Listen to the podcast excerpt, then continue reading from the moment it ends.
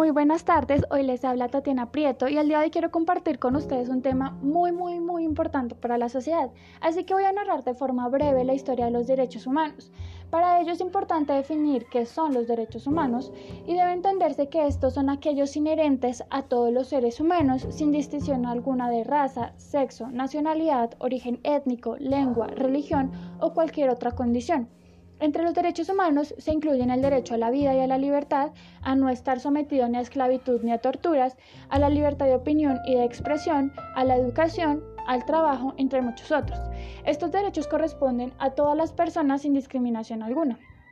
En razón de esto, la Declaración Universal de los Derechos Humanos tiene ya más de 70 años y continúa siendo la Carta Magna Internacional para toda la humanidad, tal y como la definió Eleanor Roosevelt, presidenta de la Comisión para los Derechos Humanos de las Naciones Unidas. Sin embargo, antes de llegar a este momento, en 1948, en el que la viuda del expresidente estadounidense Theodore Roosevelt presentó al mundo este documento, ya existían tratados que recogían la necesidad de otorgar un estatus único e igualitario a todos los seres humanos.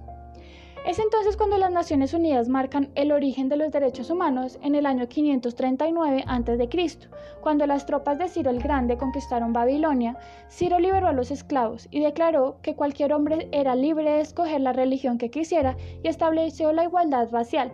Estos y otros preceptos fueron grabados en un cilindro de barro conocido como el cilindro de Ciro, cuyas disposiciones inspiran los cuatro primeros artículos eh, de la actual Declaración Universal de los Derechos Humanos. La Carta Magna inglesa, el principio de la democracia moderna, se basó en estos decretos. Civilizaciones indias, así como Grecia y Roma, ampliaron el concepto de ley natural y la sociedad siguió avanzando hasta llegar a otro momento clave de la historia de los derechos humanos. La Carta Magna de 1215, aceptada por el rey Juan de Inglaterra, considerado por muchos expertos el documento que marca el inicio de la democracia moderna, también conocido como la, la Gran Carta, este documento recogía, entre otros aspectos, el derecho de una viuda a no volver a casarse si poseía propiedades o garantías de igualdad ante la ley. Es entonces cuando a mediados del siglo XX y tras la primera Convención de Ginebra de 1864 que establecía una serie de derechos para los conflictos armados, nace en 1945 lo que hoy conocemos como Naciones Unidas. Precisamente al término de la Segunda Guerra Mundial, Medio centenar de estados se reunieron para proteger las generaciones venideras del azote de la guerra, la cual dos veces en nuestra vida ha producido un sufrimiento incalculable a la humanidad, tal y como se recoge en el preámbulo de su acta constitutiva. Para 1948, la nueva Comisión de los Derechos Humanos de las Naciones Unidas se había apoderado de la atención del mundo, bajo la presidencia dinámica de Eleanor Roosevelt, viuda del presidente Franklin Roosevelt, defensora de los derechos humanos por derecho propio y delegada de los Estados Unidos ante la ONU, la Comisión se dispuso a redactar el documento que se convirtió en la Declaración Universal de los Derechos Humanos. Roosevelt, a quien se atribuyó la inspiración del documento, se refirió a la declaración como la Carta Magna Internacional para toda la humanidad y fue adoptada por las Naciones Unidas el 10 de diciembre de 1948.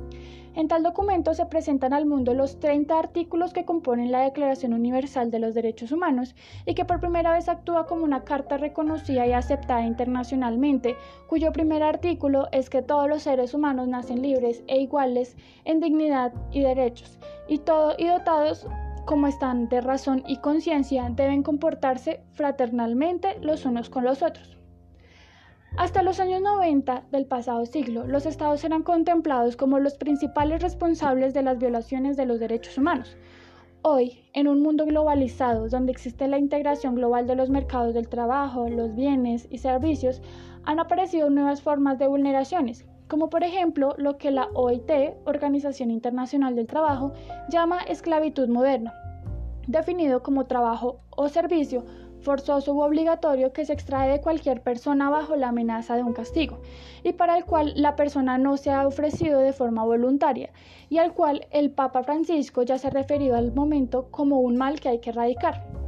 Es por ello que el respeto de los derechos humanos se ha convertido en un asunto primordial también en el sector privado, debido al impacto de generar sus actividades. En este sentido, en el 2008, precisamente para acabar con vulneraciones tales como la supresión de libertad sindical o trabajos forzosos en la esfera empresarial, nacen los principios de Ruggie. Por ahora, este tema lo dejamos hasta aquí. Si quieren eh, ampliar más el conocimiento, esperen un próximo podcast. Hasta luego.